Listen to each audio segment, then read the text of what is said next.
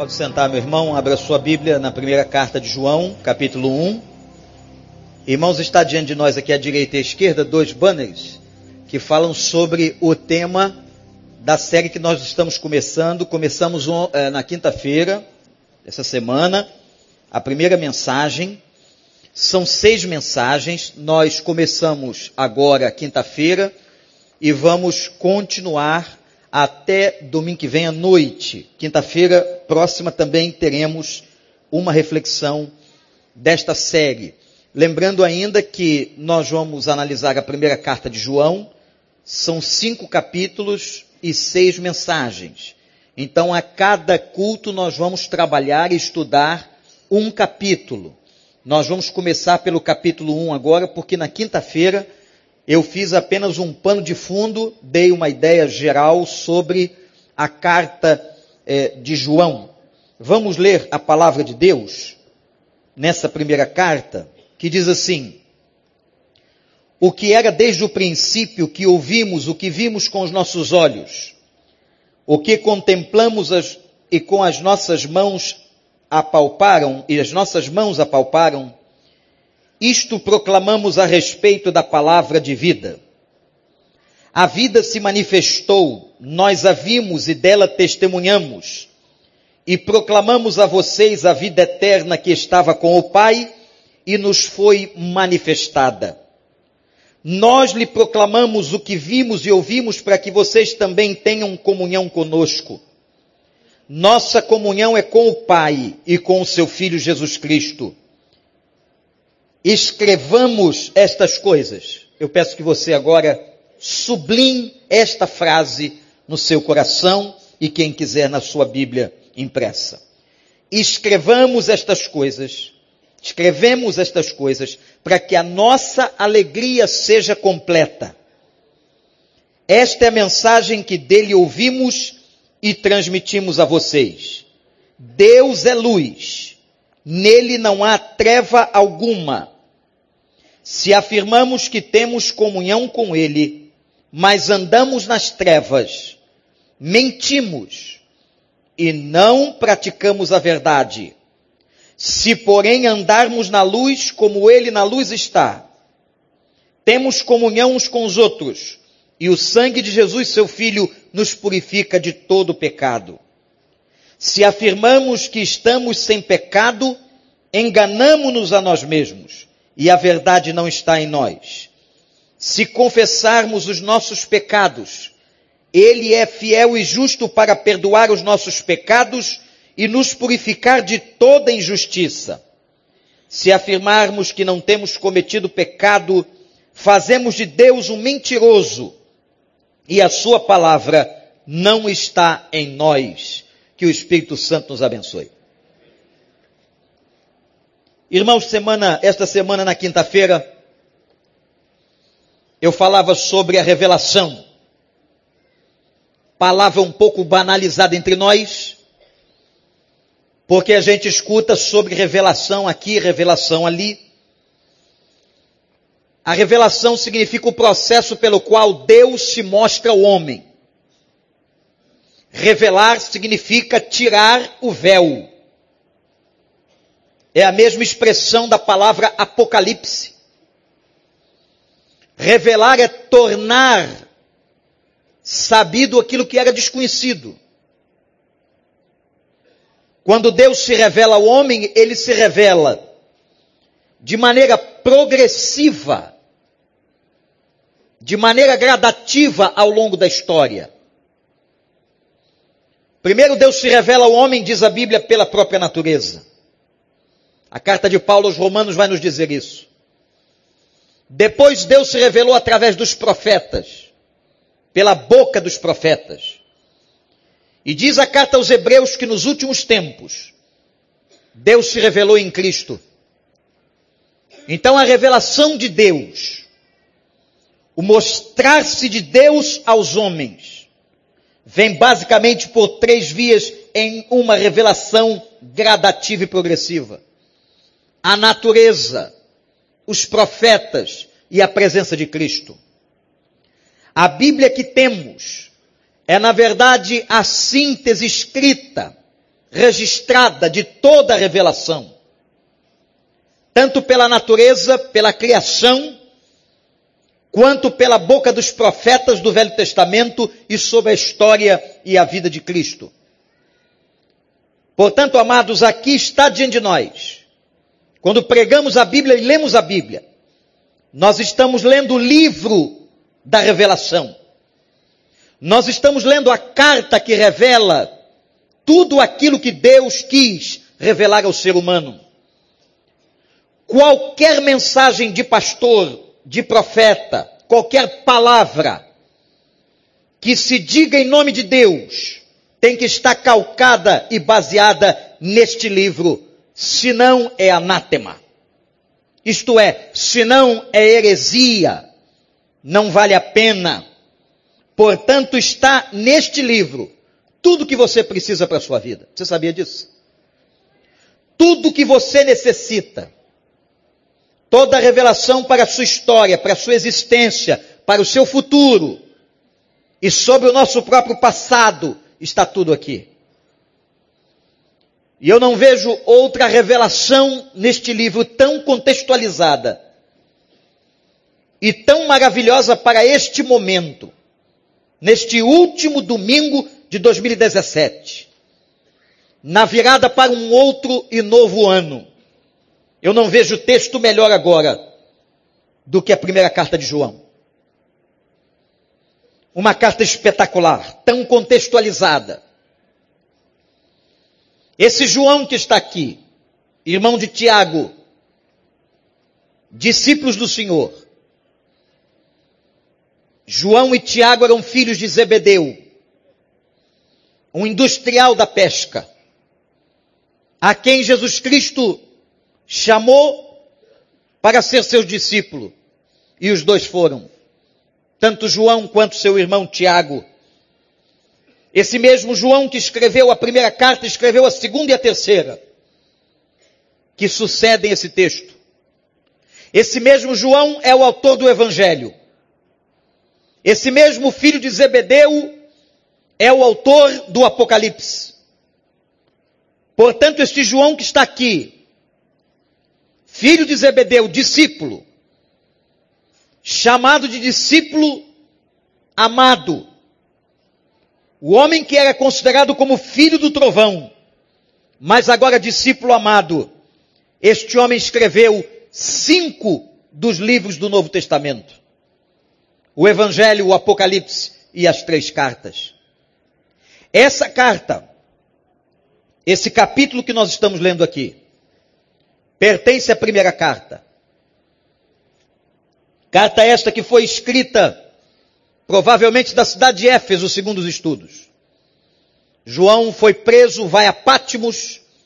Em Pátimos ele escreve o Apocalipse e de lá ele é transferido em prisão para Éfeso. E na cidade de Éfeso, cidade da Turquia até os dias de hoje, ele então escreve as três cartas. Acredita-se que estas tenham sido as últimas cartas a serem escritas, porque João foi, certamente, o último discípulo a morrer. O último discípulo a morrer. Provavelmente nós estamos falando do ano 95, em torno do ano 95. No ano 95 explode uma grande perseguição contra a igreja, uma perseguição muito mais severa do que a que empreendeu o imperador Nero. Uma perseguição empreendida pelo novo imperador Domiciano foi terrível contra a igreja. Mas por que que João escreve essa carta? Quais são os ensinos? O que é que a Bíblia nos ensina aqui?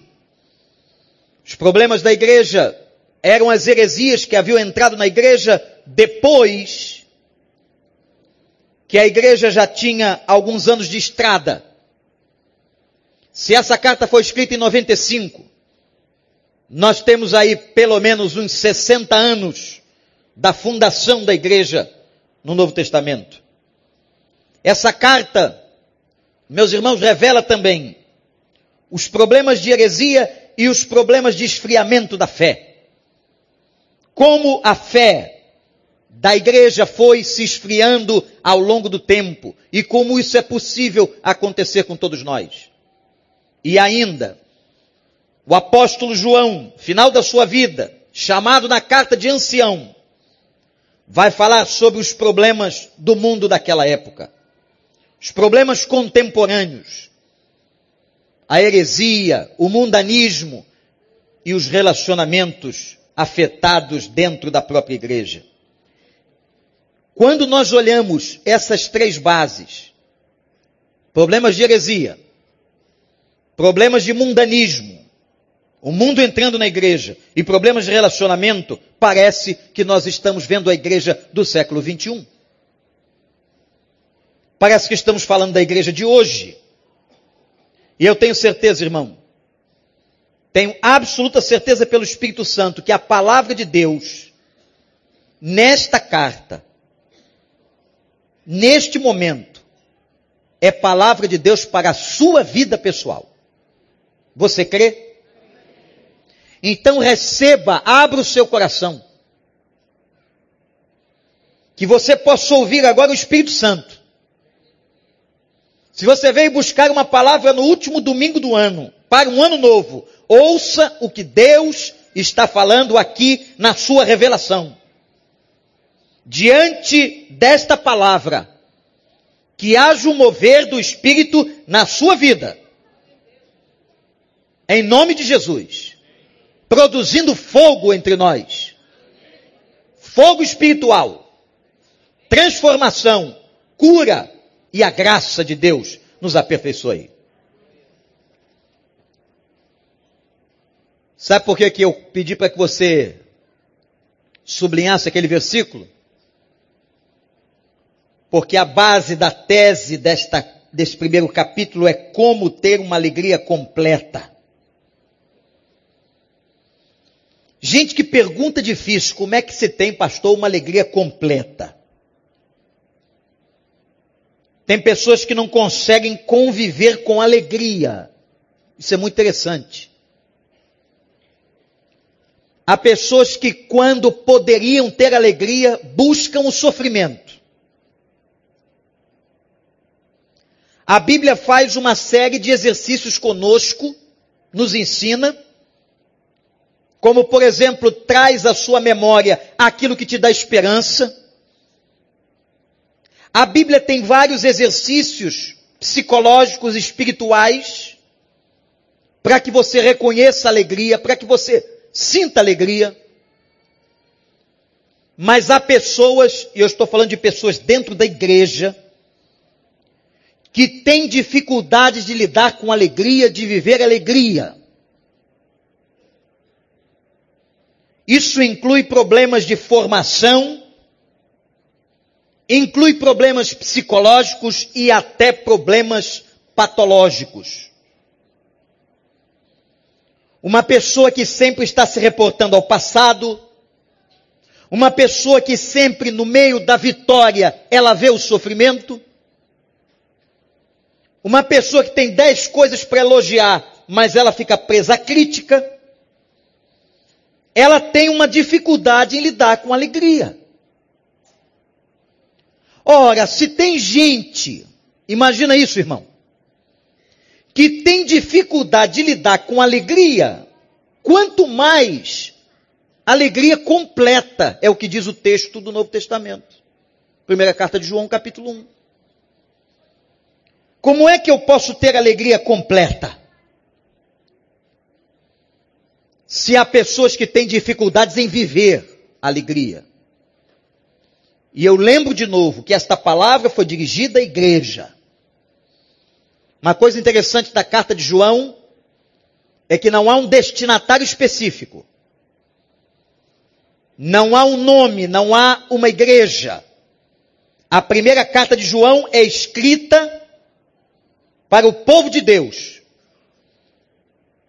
E esse primeiro capítulo ensinando para a gente como ter alegria completa. Eu quero chamar a sua atenção que você anotasse agora cinco pontos importantes. Isto para facilitar a sua didática no entendimento do texto. Como se ter alegria completa? Primeiro, É fundamental ter uma profunda experiência com Jesus.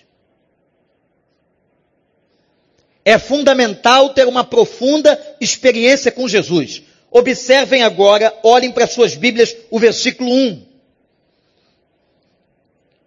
João disse que escutou, viu, contemplou e tocou em Jesus. Está aí no versículo. Ele escutou, ele viu, ele contemplou e ele tocou, porque ele foi discípulo. Ele ouviu os sermões, ele viu os milagres, ele tocou no Senhor, ele é aquele discípulo que deita a sua cabeça no colo de Jesus. O discípulo mais amoroso entre os doze era João. Agora, quando João está falando isso, irmãos, ele está falando muito mais do que uma experiência sensitiva. Muito mais do que o fato de ver, ouvir, tocar. Ele está falando de uma experiência profunda, pessoal, espiritual com a pessoa de Cristo. Eu vou aqui tentar esmiuçar para você o que, que significa essa experiência profunda e pessoal com a figura de Cristo. De que adianta você ouvir, mas não escutar no coração a palavra? De que adianta vir à igreja ou ir a uma célula, ouvir o Senhor falar, mas não escutar no coração, não tornar isso em prática? De que adianta contemplar sem compreender? Aliás, é uma expressão muito interessante, porque na, no grego há uma palavra ou palavras distintas e há uma diferença entre ver e contemplar. Ver é quando você olha o que está diante de você. Isso é ver. Eu vejo o que está diante de mim. Mas contemplar, que foi o termo que João usou, é entender o significado do que está vendo. É mais profundo. Contemplar é compreender. Eu posso ver um culto e não contemplar. Isto é, eu posso ver um culto e não entender espiritualmente nada do que está acontecendo. Quando João diz, eu ouvi e eu contemplei, ele está falando de uma profunda experiência que ele teve com a figura de Jesus. E que o Senhor Jesus nos dê essa experiência, não só nesse culto, mas em todo o ano de 2018 e na nossa vida, quando nós estivermos na presença dEle. Uma igreja que ouça, uma igreja que veja, uma igreja que contemple, uma igreja que toque. Que possa tocar, experimentar a presença de Deus eu sei que Deus está aqui. Não preciso sentir nada. Não preciso sentir nada. Talvez uma pessoa neste final de ano, o que é muito comum, possa estar sentindo depressão e com extrema dificuldade de sentir a presença de Deus. Mas graças a Deus que a presença dele não depende dos nossos sentimentos. Ele está aqui por promessa. Louvado seja o nome do Senhor. Mas é muito maravilhoso, extraordinário, quando você sabe, mas quando você sente e percebe essa presença. Deus está entre nós. Perceba, sinta, toque, glorifique o nome do Senhor. João está dizendo que até alegria completa, viva uma experiência íntima com Ele. Você tem ouvido Jesus? Você tem contemplado Jesus? Irmãos, é óbvio que na igreja tem pessoas que frequentam, que estão até vinculadas, mas não são crentes. Isso pode às vezes chocar a uma pessoa neófita, uma pessoa nova convertida, mas pastor, como pode? Pode, não só pode, como é real. Tem pessoas que frequentam a igreja, que até ofertam.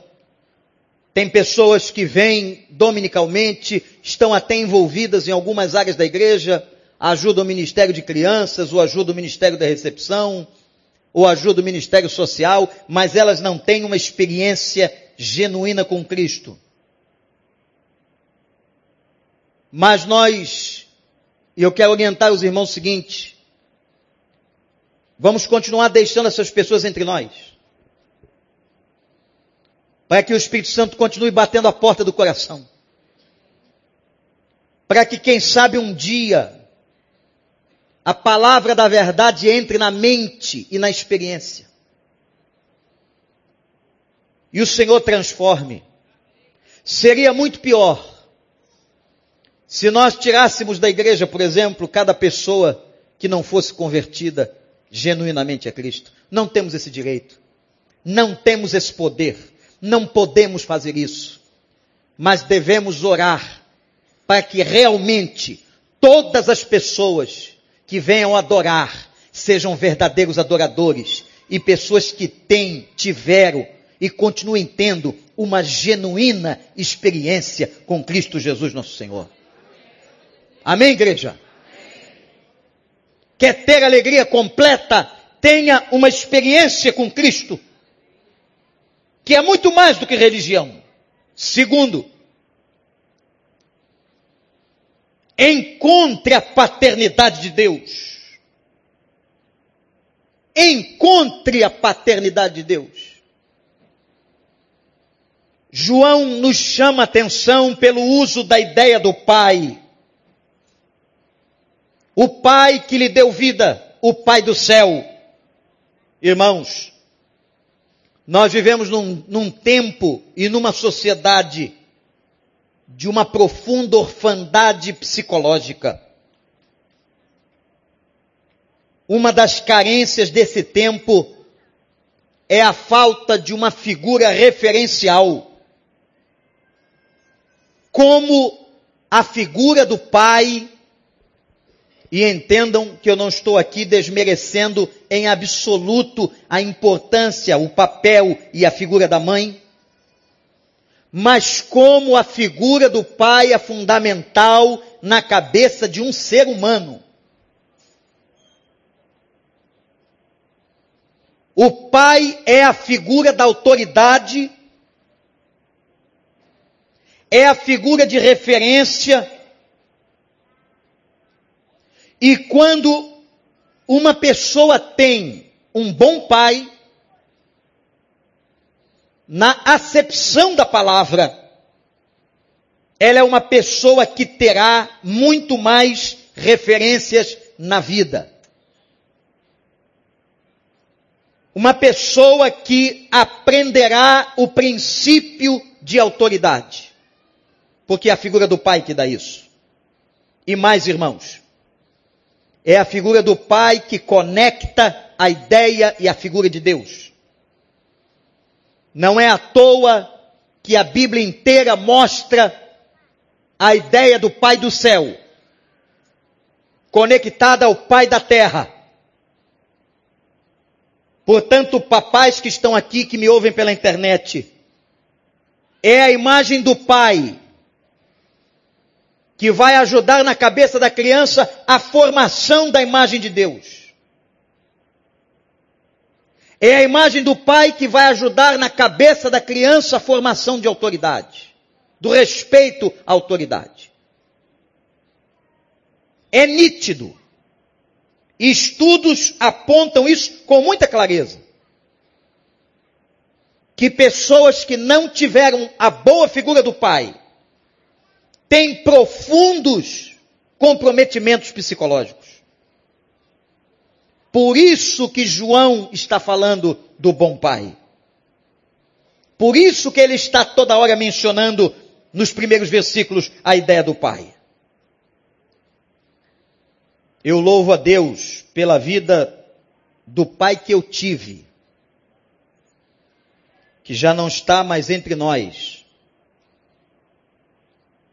E apesar de ter conhecido a Deus depois de mim,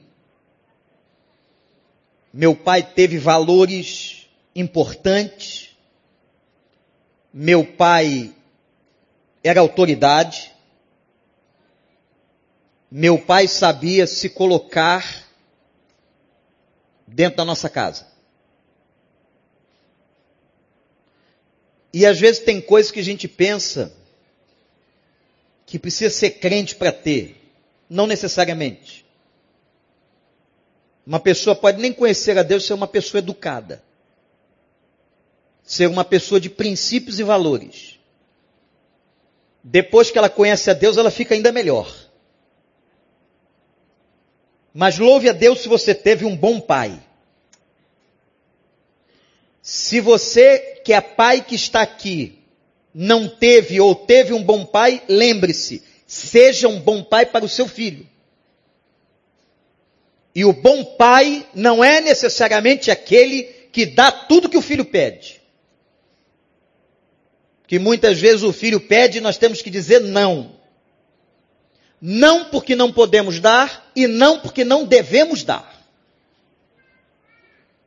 Às vezes você pode dar e não deve dar. Sob pena de você deformar a personalidade e a visão de mundo da criança. Então João evoca, chama a ideia do bom pai. Ter alegria completa é entender, irmãos, igreja querida, que Deus é um pai. Tem gente que vê Deus hoje como juiz,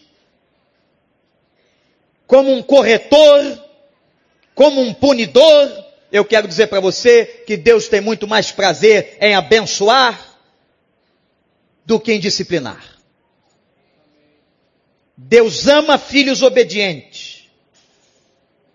Deus é pai.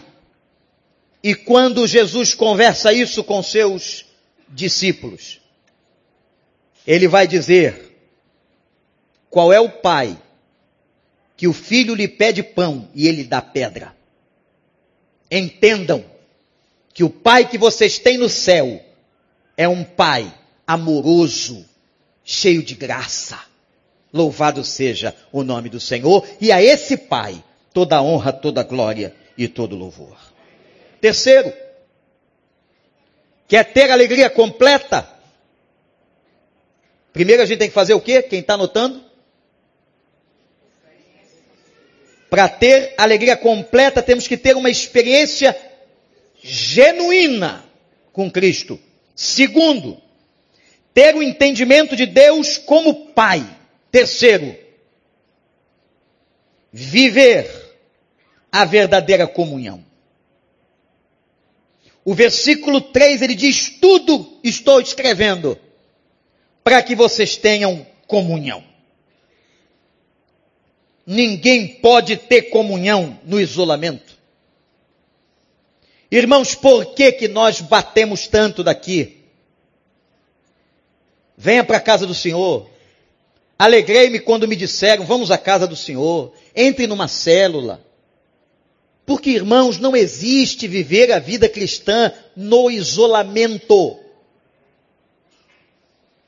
Não existe viver a vida cristã fora da comunhão. Isso não é vida cristã.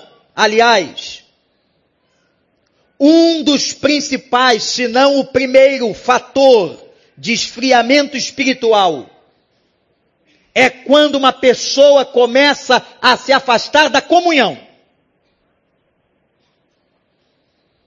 ela não tem uma célula, ela não vem à igreja, ela não tem comunhão com as pessoas.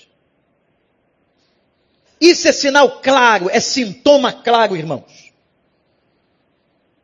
Sintoma claríssimo da falta de relacionamento e do entendimento do que é igreja.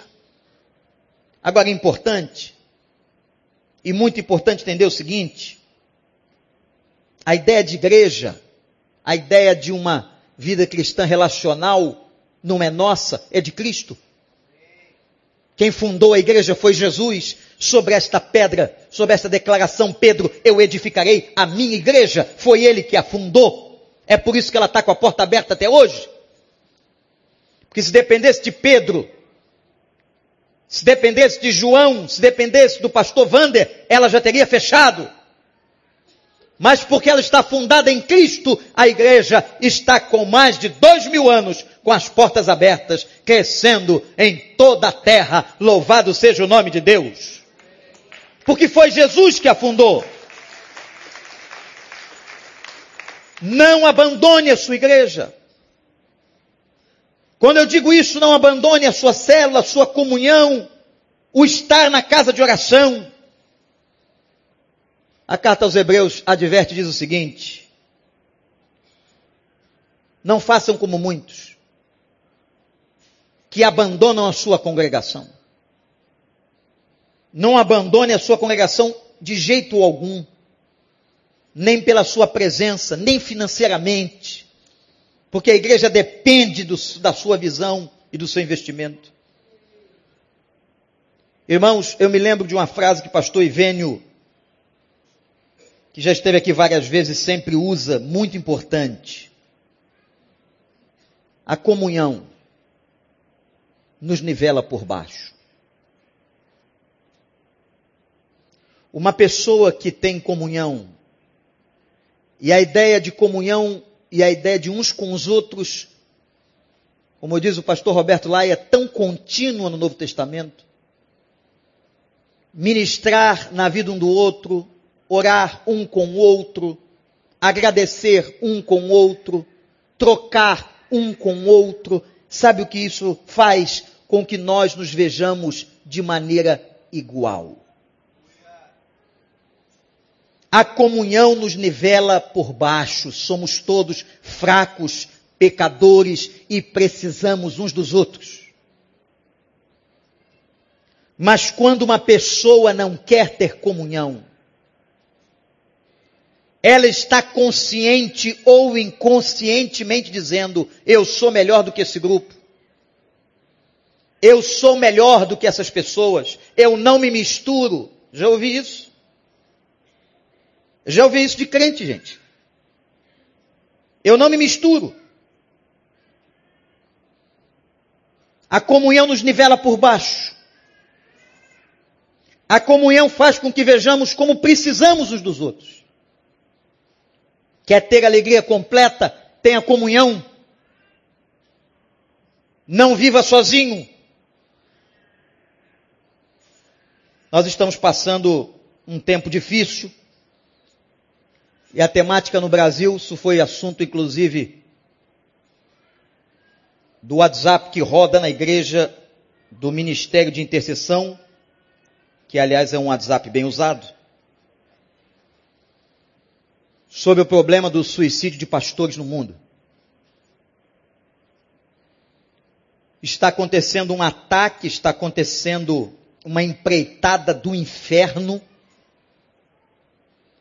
Irmãos, a estatística americana é de que cada, de cada cinco pastores, três estão desistindo do ministério pastoral. De cada cinco, três estão abandonando a igreja. Nós temos, eu conheço um pastor que dá assistência numa parte dos Estados Unidos a cinco igrejas. E esta semana, uma pastora da igreja quadrangular do sul do Brasil é a terceira que se suicida. E a discussão nas mídias sociais é o que está levando isso. O que, que está acontecendo? O que, que está acontecendo na relação igrejas, pastores, pastores, igrejas? O que está acontecendo com a questão das hostes e potestades infernais na mente dos pastores. Mas uma coisa foi apontada com muita precisão: o problema do isolamento dos pastores. Porque como é que o pastor conta do púlpito um problema que ele tem? Me digam. Ele pode ir com a sua vulnerabilidade até um ponto. Que senão amanhã, segunda-feira, o bairro inteiro sabe. Isso é fato, irmãos. Que você pode ser uma pessoa que controla a sua língua, mas num auditório aberto, colocado à internet, o que, que muitos fazem? Vão para o isolamento. Não abrem, não compartilham. E hoje, no meio de uma sociedade evangélica, de muita competição, muita competição, muitos colegas não procuram outros colegas. Muitos pastores não procuram outros pastores. Eu estou dando um exemplo da chamada classe pastoral. Mas isso pode ser ampliado para qualquer um de nós. Qualquer um de nós. Não temos comunhão. Não termos comunhão causa perigos, isolamento, destruição. Quando você vê uma pessoa em isolamento, tenha convicção que ela está sofrendo em profundo perigo espiritual. O isolamento causa uma série de questões na vida de uma pessoa. E João vai se preocupar com isso. Porque os relacionamentos estavam tão difíceis na igreja naquele tempo, no ano 95, em torno dele que ele começa a perceber que a igreja vai perdendo a comunhão. E se ela perde comunhão, ela perde força, ela perde vitalidade, ela perde proclamação, ela perde tudo. O ataque satânico é em cima da comunhão. E é um dos perigos que a gente tem que tomar para que a igreja não se dilua, não seja uma igreja atacada pelas hostes do inferno. Quer ter alegria completa? Primeiro, ter uma experiência genuína com Jesus. Segundo, hein? Terceiro, desenvolver essa comunhão. Quarto, se você quer ter uma alegria completa, viva na luz viva na luz. É assim que a gente vive no mundo. Viver na luz, por que, que João está chamando os crentes a viverem na luz? Porque lembram os irmãos que eu disse que um dos problemas daquela igreja eram problemas de mundanismo, de uma igreja que perdeu o primeiro amor. E quando a gente vive no mundanismo e falta primeiro amor, irmãos, a gente não anda na luz, a gente se esconde. Andar na luz é andar de cabeça erguida. É não ter por que temer nem a Deus nem aos homens. Como diz o outro, é vida às claras, nada encoberto. Mas nós estamos numa sociedade hoje, do século 21, em que a delação é premiada. Porque a sociedade vive se escondendo. A sociedade, o mundo não vive na luz, mas a Bíblia diz que vive nas trevas.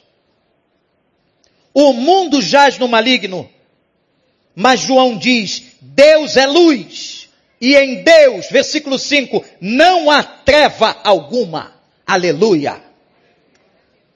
Jesus disse: Eu sou a luz do mundo. Quem anda em mim não andará em trevas. Irmãos, uma pessoa que começa a andar nas trevas, ela começa a fugir de Deus. ela começa a culpar aos outros pela sua própria falta de comunhão. Tudo isso é desculpa. Se eu vou perder minha comunhão com Deus por causa de você, ou você por causa de mim, isso não existe. A minha comunhão com o meu Deus está acima de qualquer coisa nessa vida. Aí a sua. Está também, dê um aleluia aí. Não há coisa mais preciosa, mais importante, é a base de todas as outras, é a nossa comunhão com Deus. Esse negócio do cara dizer, ah, eu perdi comunhão com Deus por causa do fulano. Muito bem, irmã Rita, misericórdia. A não ser que seja um neófito, que novo convertido, que não conheça a Bíblia, que não sabe nada, que chegou agora e se escandalizou. Escandalizar é fazer o outro tropeçar. Mas nós crentes que estamos aqui, conhecemos a palavra, ouvimos as mensagens, estamos há tantos anos na igreja. Como que alguém pode dizer que está longe de Deus por causa do outro? Deus é luz. Quem vê a mim vê ao Pai, disse Jesus. Quem anda em mim, anda em Cristo. E é na luz que nós vemos duas coisas. E você vai me entender. Primeira coisa que a gente vê na luz é mancha. Quem é que não quer saber quando vai encontrar aquela manchazinha na camisa? Hã? Será que está manchado mesmo? Você vai para onde? Você vai lá para fora, para a luz do sol ou para a luz artificial. Eu tenho que colocar na luz. A luz revela. Uma pessoa que está manchada não quer, não vai andar na luz, porque a Bíblia diz que luz não tem comunhão com trevas. Os irmãos entenderam? Então andar na luz. Outra coisa importante que a luz faz é mostrar com nitidez o caminho. É por isso que se acende o farol do carro. É a luz que clareia o caminho que você vai seguir. E às vezes a luz do farol, ela não tem tanta potência. Mas as trevas ao entorno e no entorno são tão grandes, mas tão grandes, que qualquer luz mostra o caminho. Quem anda na luz conhece melhor os caminhos de Deus para a sua vida. Quem anda na luz conhece melhor a vontade de Deus para a sua vida. E aí, gente, o cara fica buscando por aí tanta coisa que não é de Deus, que não vale a pena. Você quer saber a revelação de Deus para você, a revelação para 2018? Vai para perto de Deus, anda na luz, em comunhão, e Deus te iluminará. Deus vai iluminar o caminho, Deus vai apontar o caminho que você tem que seguir nesse ano novo.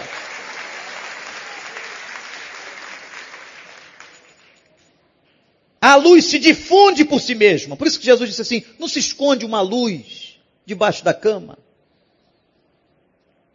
A luz ela aparece, ela revela as manchas, ela aponta o caminho. Agora eu disse uma coisa aqui que eu quero que você preste atenção: luz e trevas não combinam. Segura uma aí, que eu vou dizer para você agora. Pessoas vão perseguir você só porque você é luz, sem que você tenha feito qualquer coisa a elas.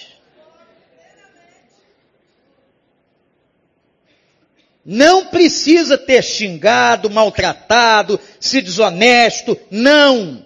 É uma incompatibilidade.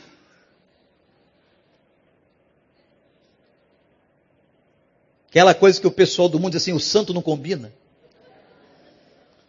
É, santo não combina mesmo com gente que não é santa.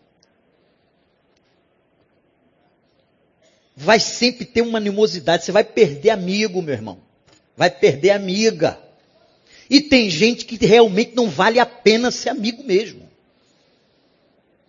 Tem gente que a gente quer salvação, que Deus abençoe, mas bem longe que não abençoa, não frutifica, não edifica. E a Bíblia fala disso. Muito cuidado, jovens. Que uma das desculpas interessantes que eu ouvia desde a minha mocidade, pastor Guilherme, não, porque a gente tem que ganhar eles para Jesus. Então ganha. O problema é que você se torna parceiro do pecado. Você não ganha o cara para Jesus, mas o cara está te ganhando para outro lado. Aí daqui a pouco está o rapaz crente, a moça crente, fazendo tudo aquilo que o cara das trevas faz. E os, o cara das trevas não faz o que o cara da luz faz. E com a desculpa de ganhar para Cristo, vai gerações para boate, vai gerações para perdição, vai gerações usando drogas e tantas outras coisas, com a desculpa de que nós temos que ganhar para Cristo. Temos que ganhar para Cristo, temos que falar com as pessoas. Agora, elas decidirão o seu caminho. Bem-aventurado e feliz quem não anda no conselho dos ímpios e não se assenta e nem se detém na roda de escarnecedores. Seja santo, testemunhe, mas não se assente. Não viva o que eles vivem, porque o mundo está nas trevas. E essa história do que que tem, essa frase, o que que tem, não é? O que que tem? Todo mundo está fazendo o que que tem. Isso vem do fundo dos infernos. Não vem da Bíblia. Agora, quem são, é uma pergunta importante, quem são os meus conselheiros e mentores? Estou travando nesse momento um, um bom diálogo com o meu filho sobre essa questão, porque ele está na fase de buscar as referências.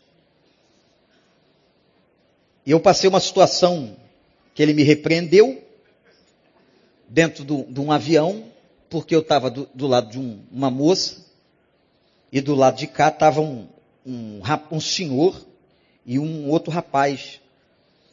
Esses rapazes da modernidade. Bonezinho, ah, a barreta. Eu estou ali, vou andando, e daqui a pouco é um tal de criança, adolescente vindo para aquele lugar. Tira foto comigo, tal. Não é comigo não, com o cara, com o bonezinho. Eu sou um ilustre desconhecido do mundo. Agora, o cara do bonezinho. E aí, o americano se importou e disse: O senhor é um popstar, o senhor é uma estrela? E o bonezinho disse assim: Sou. O que, que o senhor faz? perguntou o americano. Eu faço. É... O que, que ele fazia? Eu sou um youtuber. Uma profissão nova, famosíssima, riquíssima. E tiraram foto e botaram na rede social. E me viram.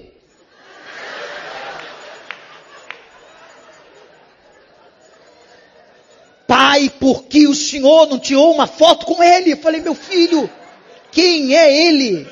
Eu não vou dizer o nome aqui. É o fulano, famosíssimo. Eu falei, filho, para mim ele era um ilustre desconhecido.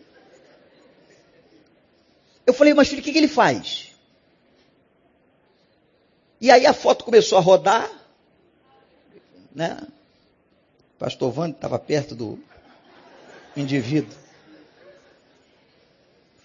Mas o que, o, o que eu quero chamar a atenção é o seguinte: quem são nossas referências? Quem são os nossos mentores? Quem são as pessoas que nos estimulam a fé? Olha, se dizer para mim que você é crente e que teu melhor conselheiro não conhece a Deus, eu não estou entendendo mais nada. Você dizer que conhece a Deus e não tem um mentor, não tem uma pessoa de oração que cobre você? Não tem um amigo crente melhor que você que você possa fazer uma ligação? Não tem uma pessoa com alto grau de espiritualidade que lhe ajude Agora, quem são as referências hoje de muitos crentes? Quem são os mentores de muitas pessoas? É gente que não tem condição de aconselhar, é gente que não é exemplo para aconselhar, é gente que não tem vida para aconselhar, é treva. E João diz: não ande nas trevas, ande na luz. E uma coisa que o apóstolo Paulo diz, que reforça o que João está dizendo, Paulo diz que as trevas são infrutuosas. Guarda esse versículo. Efésios 5:11. As trevas são infrutuosas. Quer dizer, as trevas ou quem vive em trevas não produz fruto. Pode produzir movimento, fruto não. Quem anda na luz frutifica, irmãos. Porque os frutos evidenciam a vida.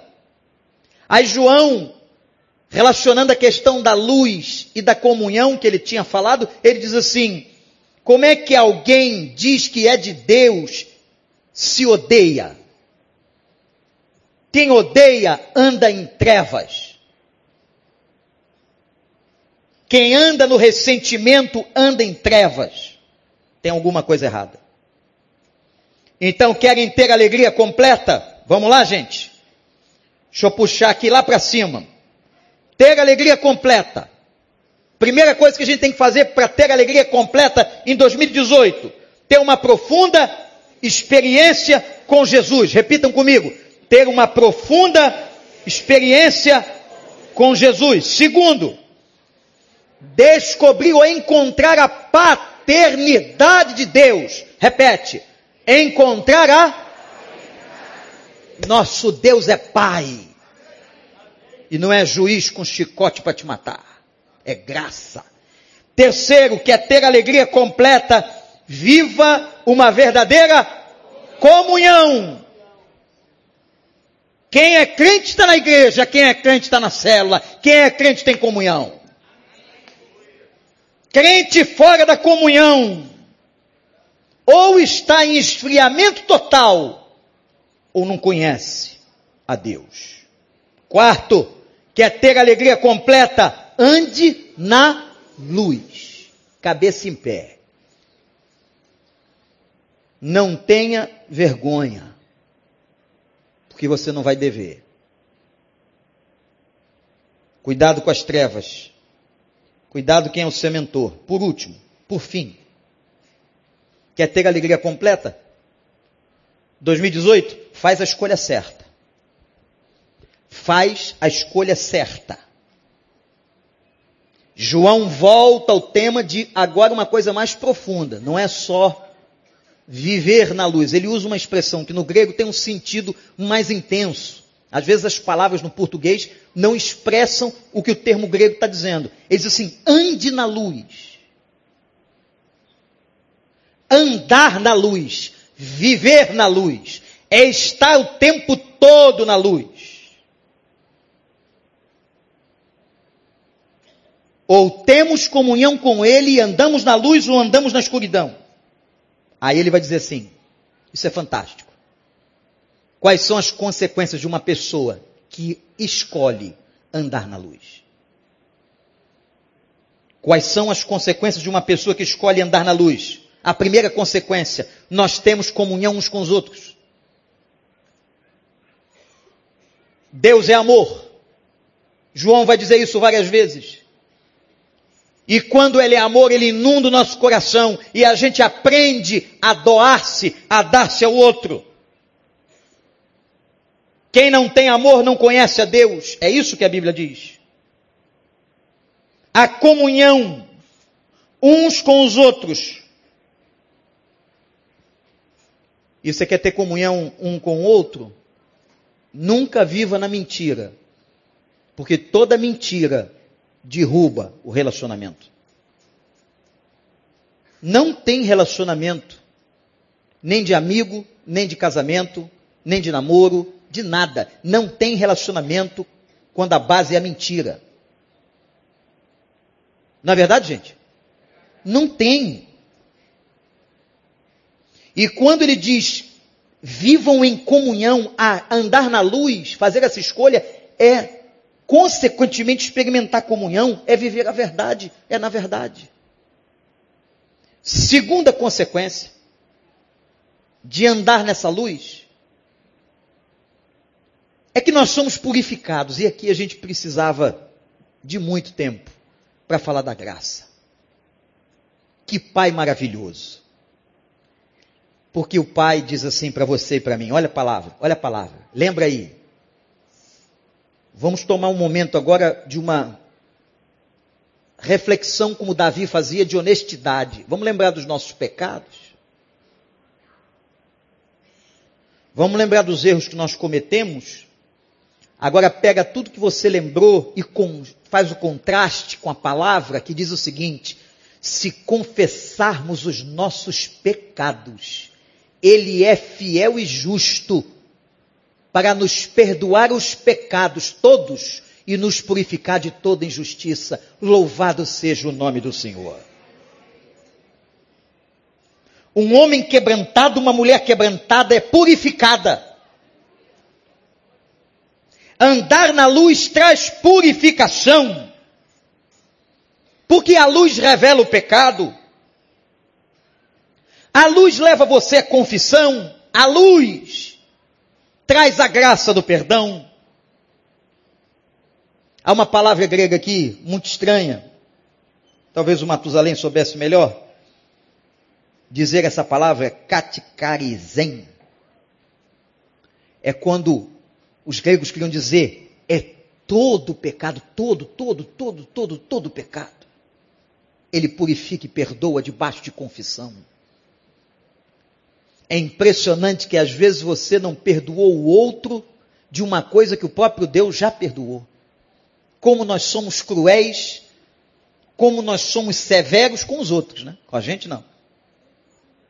Mas o nosso Deus, ele perdoa mediante a confissão ao arrependimento. E João diz assim: mentimos, mentimos quando dizemos que não temos pecado. Tem alguém aqui que não tem pecado? Tem alguém aqui que não tem pecado? Levanta e atire a primeira pedra em quem quer que seja. Aproveito para parabenizar a toda a área de adoração da igreja, pastor Miquel, pelo excelente e profundo musical de Natal.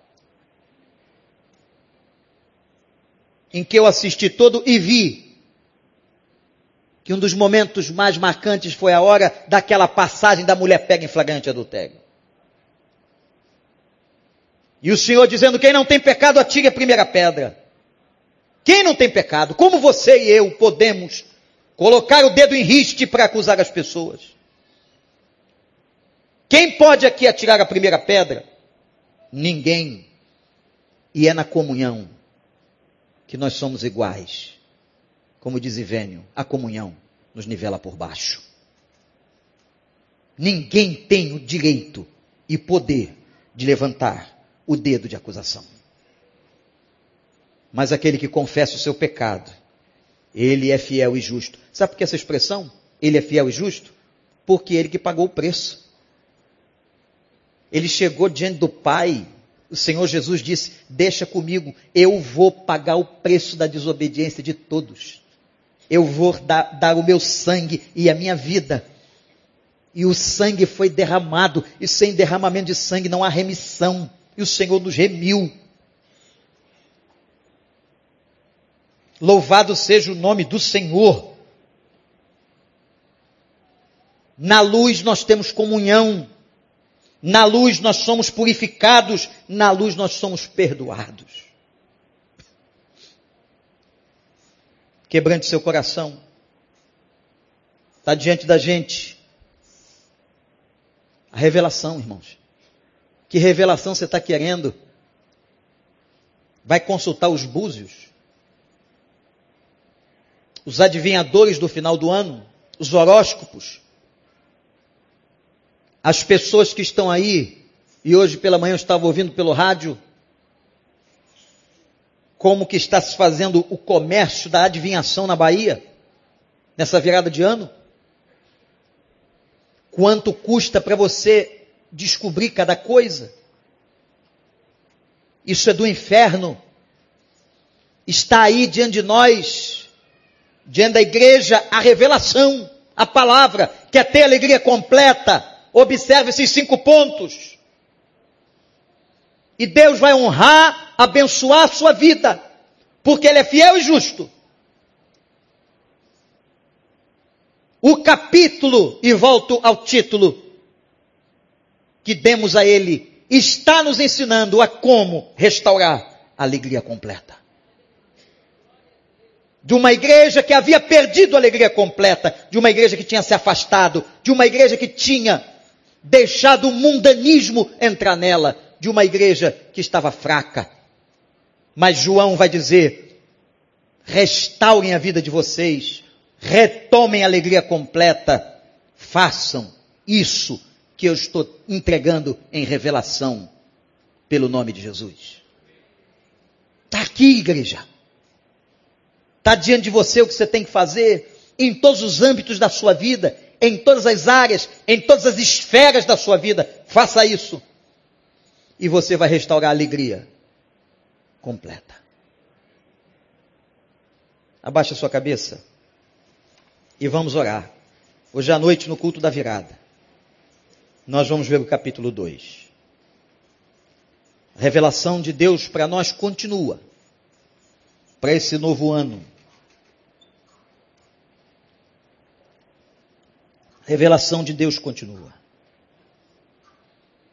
Baixe sua cabeça e ore. Vamos pedir ao Espírito Santo que nos ajude a que restauremos esta alegria. Se é que você a perdeu, se é que você já está distante daquele primeiro amor, se é que você já não tem mais aquela mesma satisfação, clame ao Senhor. Pai, renova a minha experiência. Eu quero ter comunhão com os meus irmãos. Eu quero voltar ao núcleo da comunhão eu tomo a decisão hoje de andar na luz. E eu quero receber do Senhor, por misericórdia, os efeitos de andar na luz. Pai, tem misericórdia de cada um de nós. Obrigado pela revelação desse que foi o último discípulo a morrer, em Éfeso.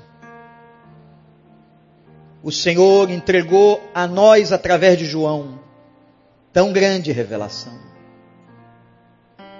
para combatermos o mundanismo, as trevas, a mentira.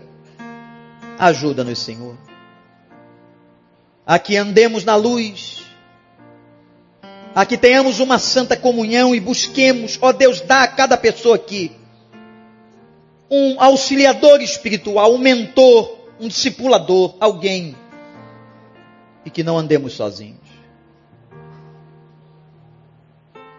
Ajuda, Senhor. Em nome de Jesus. Queria que a igreja ficasse em pé. Nós vamos fazer uma coisa aqui. Durante essa mensagem, eu vou pedir para todos os pastores virem aqui à frente, por gentileza. Os pastores da equipe pastoral da igreja. Eu queria que vocês agora orassem por nós.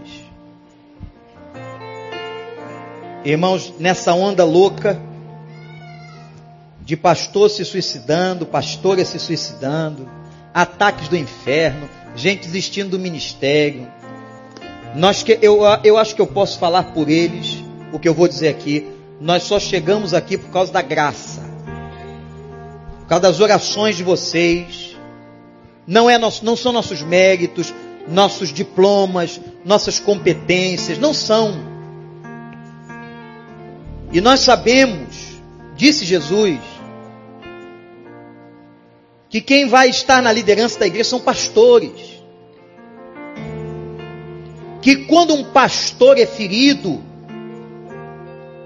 se dispersa o rebanho. É isso que Satanás quer fazer, disse Jesus. Ferir pastores. Tem várias áreas que eles podem ser feridos, várias. A gente só quer pedir a vocês, nós nunca pedimos e nem vamos, e eles sabem disso. Não estão autorizados, não estão autorizados a pedir presente a ninguém. A única coisa que a gente pede é que vocês orem por nós. Mas orem mesmo. Orem pelos seus pastores. Clamem. Porque atingindo o pastor, dispersa o rebanho. Destrói uma área. Não há como um pastor ferido não afetar o rebanho do Senhor. E Satanás está com uma proposta. Tem gente do inferno intercedendo a Satanás para derrubar a vida de pastores, dia e noite. Obras de macumbaria, mas a gente sabe quem nos protege, a gente sabe o Deus, o Deus que nós temos. Mil cairão ao teu lado, dez mil à tua direita, e tu não serás atingido. Eu queria que vocês, igreja, agora levantassem um clamor para que 2018 a gente sabe que depende, primeiro do Senhor e depois da instrumentalidade de cada um desses irmãos. Todos aqueles também que pastoreiam as células, em outras áreas, está todo mundo dentro. Mas, irmãos, esses que foram ordenados à liderança da igreja, que puxam a corda, precisam que os irmãos clamem. Clamem clamem. Estendamos as mãos para cá.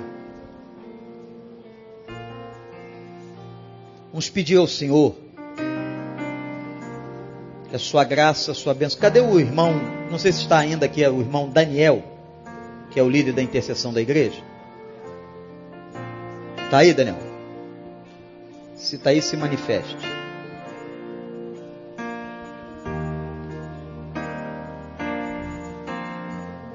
Por favor, irmão Daniel. Por favor. Dá para o seu irmão subir aqui?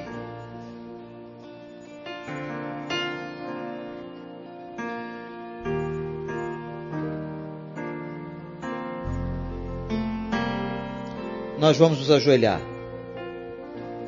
E agora vocês vão orar por nós. Vocês vão clamar a Deus por nós. Para que nós andemos na luz.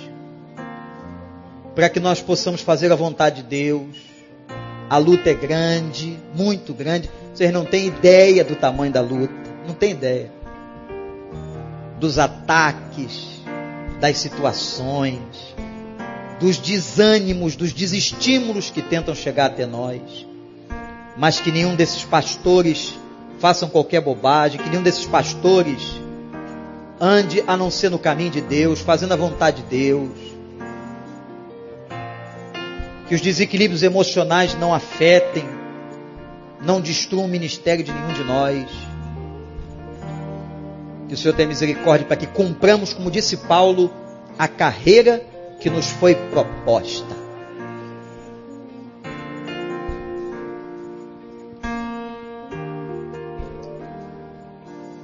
Grandioso Deus, nosso eterno Pai. Louvado e exaltado seja o teu nome. Obrigado, Deus, por essa manhã, por essa palavra de revelação ao coração do teu povo, da tua igreja. E agora, Deus, nós queremos colocar essas vidas, pastores desta igreja, ó Pai, suplicando para que sejam cheios do teu Espírito Santo. Amém, Senhor. Que as suas vidas, ó Deus, continuem sendo usadas para a glorificação do teu nome. Nós te louvamos, ó Deus, porque eles têm sido pastores e têm cuidado das ovelhas que estão colocadas, ó Deus, sobre o ministério de cada um. Que eles sejam, ó Deus, usados pelo Senhor, abençoados pelo Senhor, fortalecidos pelo Senhor, cheios da graça e do Espírito Santo do Senhor, e com fidelidade, ó Deus, e com integridade, eles continuem realizando a tua obra, sendo obedientes, ó Deus, como têm sido até aqui, à tua palavra. Amém, Senhor. Abençoa-os, ó Deus, e com eles as suas famílias também. Deus, livra-os de tudo quanto é mal. Afasta, ó Pai, o inimigo das suas vidas. Que as setas, ó Deus, que estão lançadas sobre a vida deles, ó Deus, sejam desviadas pelo Senhor. E que eles sintam tudo, ó Deus, a tua presença, o teu sustento, a tua proteção, ó Deus. Abençoa-os, ó Pai. E que a tua igreja continue sendo abençoada pela instrumentalidade de cada um deles. Amém. E tu Amém. continues, ó Deus, usando-os, ó Pai, para que vidas sejam restauradas, vidas sejam cuidadas, vidas sejam libertas e salvas pelo poder do teu Espírito. Espírito Santo do Senhor, toma conta de cada vida, cada um, cada ministério e as suas famílias. Guarda-os, ó Pai. Livra-os de tudo quanto é mal. Meu Deus, o ano de 2018 seja um ano abençoado na vida desta igreja por instrumentalidade de cada pastor. Usa-os, ó Deus. Enche-os cada vez mais da tua graça, ó Deus, para que o teu nome seja glorificado. A tua igreja continue avançando, ó Pai, e nós possamos em tudo glorificar e exaltar o teu nome. Toma-os em tuas mãos, sustenta-os, que eles continuem sendo bênçãos para a glória do teu nome e para o bem do teu povo, em nome de Jesus. Amém.